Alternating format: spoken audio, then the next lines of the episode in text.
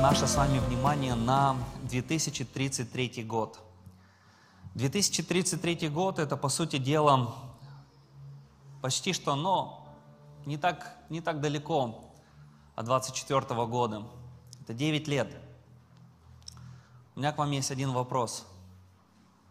Где мы будем с вами через 9 лет? Где я буду через 9 лет? Возможно, я уже не буду заниматься молодежным служением. И, возможно, я не буду молодежным пастором. Через 9 лет, возможно, ты не будешь там, где ты сегодня есть.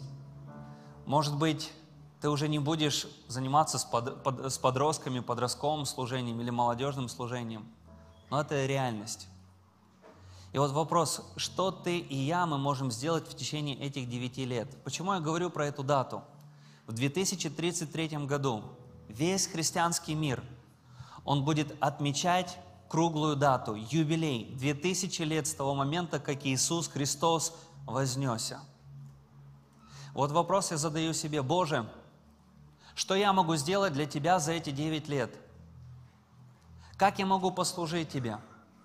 Господи, я не знаю, через эти, ну, 10 лет, буду ли я еще молодежным пастором, буду ли я служить молодежи, или Ты имеешь какой-то другой план, Господи, но у меня есть желание с моей стороны последующие 9 лет моей жизни сделать все, чтобы заниматься качественным служением людям. Сделать все, чтобы качественно служить людям. Господи, я часто мечтаю о том, чтобы увидеть, как много-много людей придут к Богу. Мечтаю о том, чтобы мы увидели пробуждение в наших церквях. Мечтаю о том, чтобы наши молодежные служения, подростковые служения, они выросли, и множество людей, они примирились со Христом. Я начал молиться Богу и говорить, Господь, я готов взять ответственность хотя бы за одного человека – и на протяжении следующих девяти лет, Господь, я хочу посвятить свое сердце для того, чтобы достигать и качественно служить хотя бы одному человеку. Я хочу сегодня кинуть тебе вызов.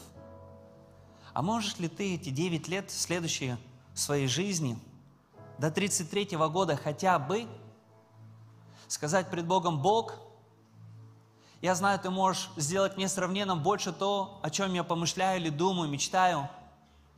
Но, Господь, я хочу взять ответственность хотя бы за одного человека и послужить качественно хотя бы одному человеку в год. Но Бог может сделать несравненно больше. Знаете, часто мы мечтаем о пробуждении, но я верю, что пробуждение начинается с одного человека. Когда мы берем ответственность хотя бы за одного человека – я хотел бы, чтобы мы посмотрели с вами Священное Писание. Вы знаете, давайте мы откроем с вами Неемию 13 главу. Неемия 13 глава 7 по 9 стих. Здесь написана одна интересная история, на которую я хотел бы обратить наше с вами внимание. Неемия 13 глава, 7-9 стих. И здесь сказано следующее –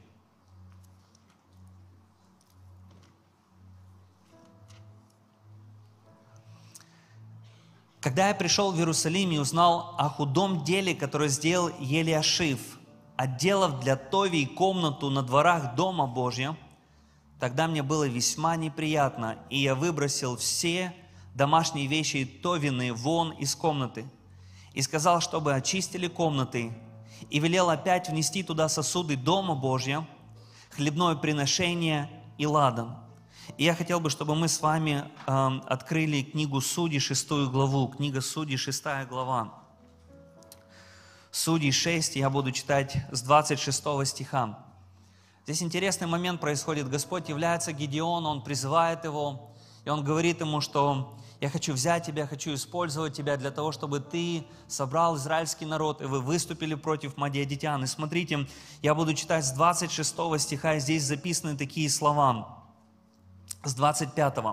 «В ту ночь сказал ему Господь, возьми тельца из стада отца твоего и другого тельца семилетнего и разрушь жертвенник Ваала, который у отца твоего, и сруби священное дерево, которое при нем, и поставь жертвенник Господу Богу твоему.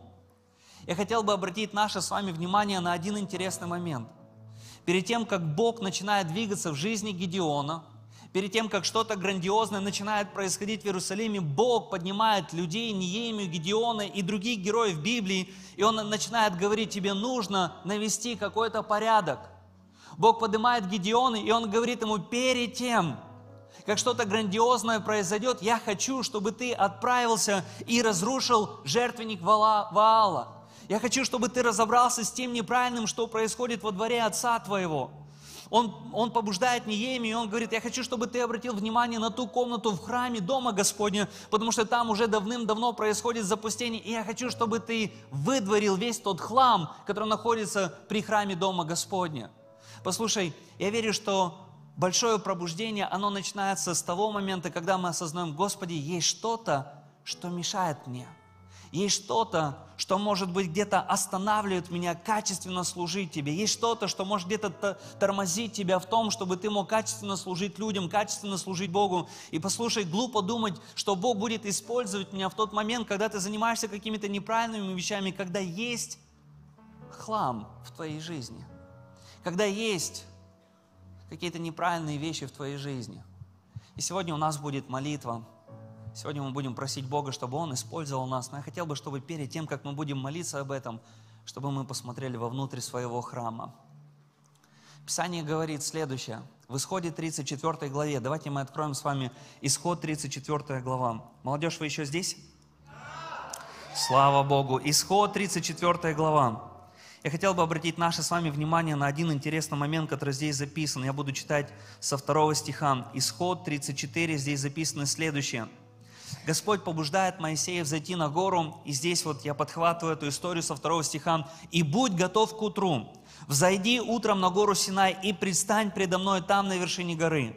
Но никто не должен восходить с тобой, никто не должен показываться на всей этой горе. Даже скот, мелкий, крупный, не должен пастись близ горы сей. И вытеслал Моисей две скрижали каменные, подобные прежним, и, встав рано поутру, взошел на гору Синай, как повелел ему Господь, и взял в руки свои две скрижали каменные, и сошел Господь в облаке, и остановился там близ него, и провозгласил имя Иеговы. И прошел Господь пред лицом его, и возгласил, Господь, Господь Бог, человеколюбивый, милосердный, долготерпеливый, многомилостивый, истинный, сохраняющий милость тысячи родов, прощающий вину и преступление и грех, но не оставляющий без наказания, наказывающий вину отцов в детях и в детях детей до третьего и четвертого рода.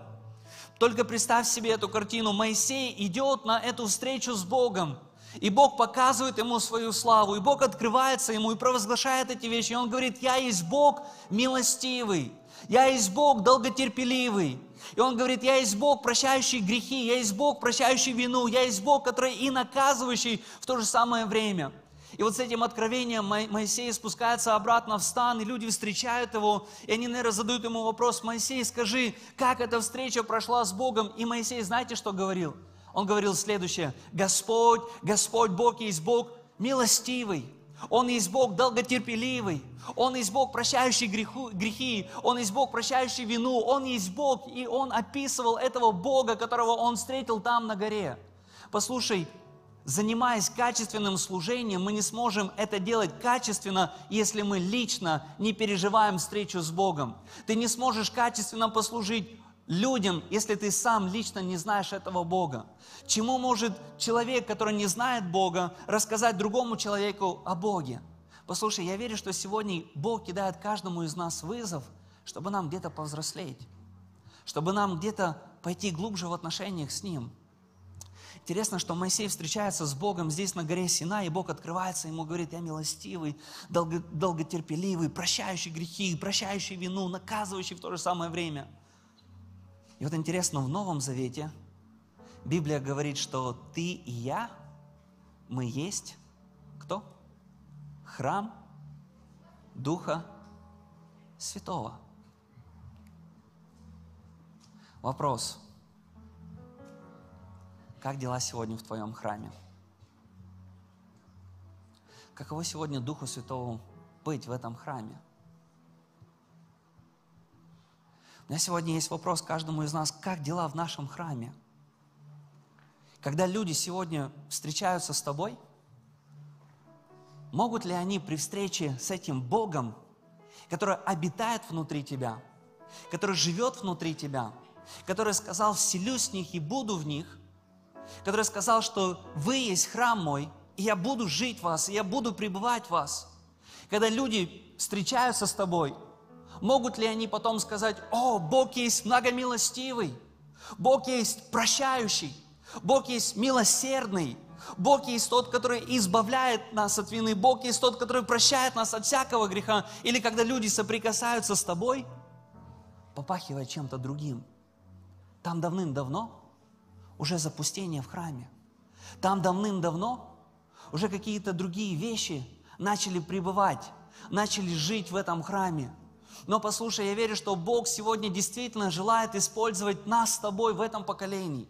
И Бог действительно хочет, чтобы мы в этом поколении занимались качественным служением. Но для того, чтобы заниматься качественным служением, послушай, нам нужно обратить внимание, что сегодня происходит в нашем храме.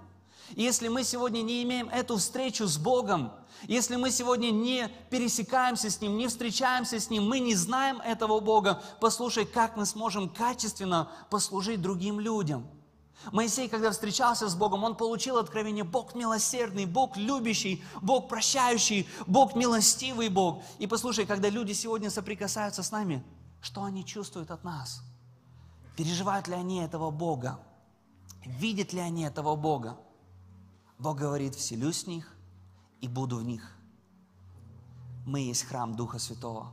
Как дела сегодня в этом храме? Чем сегодня наполнен этот храм? Я хотел бы, чтобы сегодня мы посмотрели на наш храм с вами. И если там давным-давно уже есть какие-то неправильные вещи, может быть, нам нужно, подобно как Гедеону, разобраться с этими неправильными вещами, выкинуть их, разобраться с ними раз и навсегда и пойти за Богом, и Бог будет использовать нас. Но послушай, если ты сегодня понимаешь, что в твоей жизни есть какие-то запинающие грехи, если ты сегодня в своей жизни понимаешь, что есть какие-то неправильные вещи, послушай, сегодня тот самый день, когда Бог может разобраться с этим. Но все, что тебе нужно сегодня, тебе нужно просто принять это решение пред Богом и сказать, Бог, я хочу заниматься качественным служением. Я хочу быть использованным Тобой. Бог мой, но я прошу Тебя, помоги мне раз и навсегда избавиться от этих грехов, раз и навсегда избавиться от этих неправильных вещей. Интересно, Бог призывает Гедеона, и он говорит, я хочу, чтобы ты взял израильский народ и пошел воевать против моедитян, и я произведу великое действие, я дам вам победу. Бог начинает поднимать этого человека, но прежде чем это случилось, Бог говорит ему, там есть некоторые вещи, от них нужно избавиться. Вопрос, от чего сегодня тебе нужно избавиться? Какие есть сегодня вещи, которые, может быть, нам нужно оставить?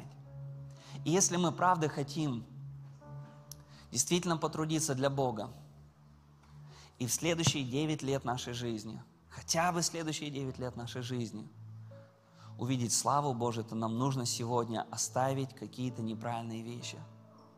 Ты знаешь, я хочу просто дать тебе несколько советов. Как мы можем заниматься качественным служением людям? Проводи лично время с Богом. Это номер один. Проводи качественно время с Богом. Я не знаю, как вы, но в начале этого года, знаете, я для себя понимаю, что мне нужно где-то вырасти в каких-то моментах. Мне нужно где-то больше начать молиться.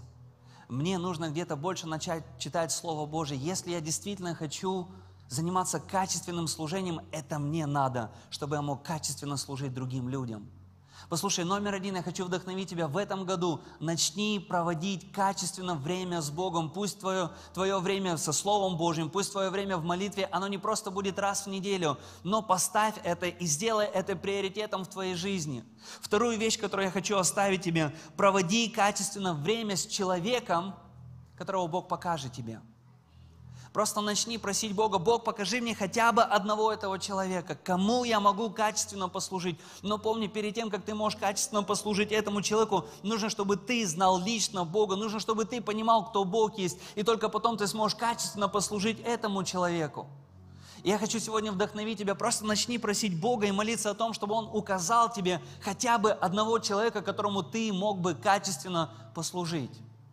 Третья вещь, которую я хочу посоветовать тебе – начни молиться и поститься поименно хотя бы за одного человека. Пусть это не будет просто молитва за всю Вселенную. Пусть это не будет просто молитва, может быть, э, как знаете, многие молятся о детях в Африке. Но возьми ответственность за одного человека и скажи, Бог, я возьму ответственность за этого человека. Я буду молиться, Господь, за Константина. И я буду стоять в проломе за него. И раз в неделю, Господь, я буду брать пост. Я откажусь от всего, от своих каких-то, может быть, эм, забегалок в кофейню, я откажусь от э, вкусной точки, я откажусь от других вещей. Бог, но я буду стоять пред лицом Твоим в проломе за этого человека. Послушай, кто сегодня этот один человек? Начни просить Бога, чтобы Он показал тебе, и начни поститься и молиться поименно за этого человека. И последнее, номер четыре. И наблюдай, что сделает Бог. Знаете, самое классное во всем этом – что не мы спасаем, а Дух Святой спасает. А мы всего лишь говорим Богу, Господь, мы хотим взять ответственность хотя бы за одного человека. Господь, мы посвящаем свое сердце, чтобы в течение следующих девяти лет нашей жизни взять ответственность хотя бы за одного человека в год, Господь, и мы будем это делать, но Ты производи свою работу. И знаете, что меня во всем этом вдохновляет? Просто наблюдай за тем, что будет делать Господь, потому что Слово Божье говорит следующее – может быть, Аполос поливал, может быть, Павел, Павел еще что-то делал, но все, что Бог взращивал, это Бог дает рост. И там написано, и при том, поскольку каждому дает Господь. Господи, это Ты посылаешь людей, это Ты спасаешь людей. Но я хочу, Господь, просто взять ответственность пред лицом Твоим, что в год я хотя бы начну с одного. Господи, в год я хотя бы начну молиться и поститься за одного человека, а Ты делай все остальное. И при том, поскольку каждому дает Господь. Господи, если Ты дашь милость послужить многим, я готов, Господь. Но я хочу, чтобы Ты знал, Господь, я возьму ответственность хотя бы за одного. Боже, я мечтаю о пробуждении, я знаю, оно произойдет, я знаю, Господь, мы увидим еще многих спасенных людей. Господи, но я хочу взять ответственность хотя бы за одного. И при том, поскольку каждому да, дает Господь, а Ты делай то, что Ты хочешь, Господь. Посылай людей, спасай людей, изменяй жизни людей. Но я хотя бы за одного возьму ответственность. Я хотел бы сегодня кинуть тебе вызов. Хочешь ли ты вместе со мной взять эту ответственность перед Богом? на протяжении следующих девяти лет нашей жизни. В год хотя бы одного. Если здесь есть такие руки, помашите, кто хотел бы сегодня взять эту ответственность. Я не все руки увидел. Я хочу, чтобы вы понимали серьезность этого. Потому что когда мы поднимем нашу руку, и когда сегодня старшие братья будут молиться за нас – Бог будет показывать тебе такого человека. Бог пошлет такого человека в твою жизнь. И поверь мне, это не простой путь. Поверь мне, это, это не так просто. Но Бог даст благодати. И мы будем служить людям. И мы будем делать это качественно. И я верю, мы увидим с вами пробуждение. Если ты веришь в это, скажи вместе со мной Аминь. Аминь.